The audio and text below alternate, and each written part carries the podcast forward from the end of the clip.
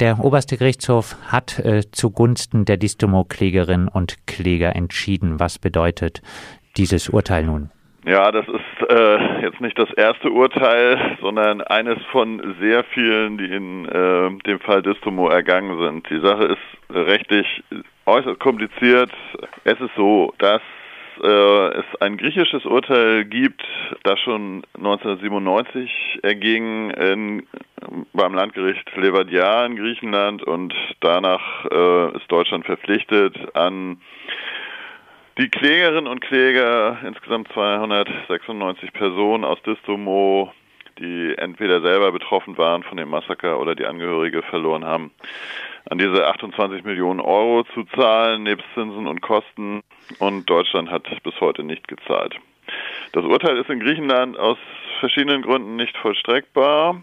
Ähm, deswegen ist dieser Fall in Italien gelandet, weil äh, in Italien nach italienischem Recht eine Vollstreckbarkeit äh, gegeben ist. Und das haben schon verschiedene Gerichte festgestellt. Deutschland hat versucht, das Ganze beim Internationalen Gerichtshof äh, außer Kraft zu setzen, aber das italienische Verfassungsgericht äh, hat schon vor mehreren Jahren entschieden, dass solche Fälle wie Distomo sehr wohl ähm, anhängig gemacht werden können in Italien und äh, das ist das Prinzip der Staatenimmunität, das die deutsche Seite immer wieder ein, an, äh, einwendet, äh, nicht gilt bei Fällen von schweren Kriegsverbrechen wie im Fall Distomo.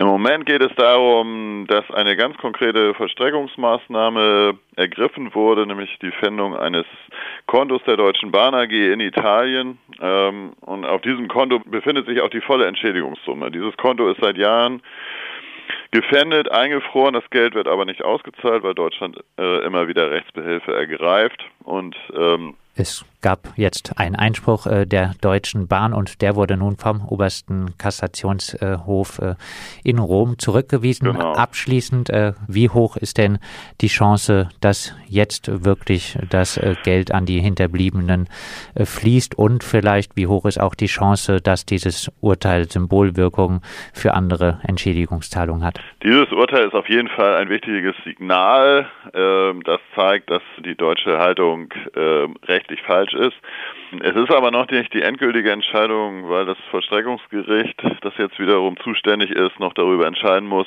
haftet die Deutsche Bahn AG auch für ähm, Forderungen gegenüber der Bundesrepublik Deutschland. Wir sagen ja, äh, das ist so, weil sie zu 100 Prozent äh, im Eigentum Deutschlands steht.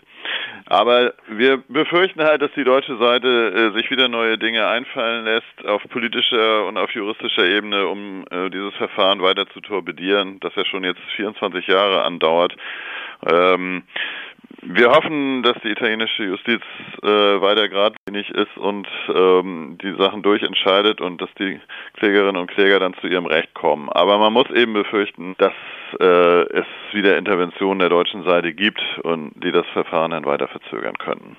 Das sagt Martin Klingner vom Acker Distomo und wir werden auch weiterhin an dem Thema dranbleiben.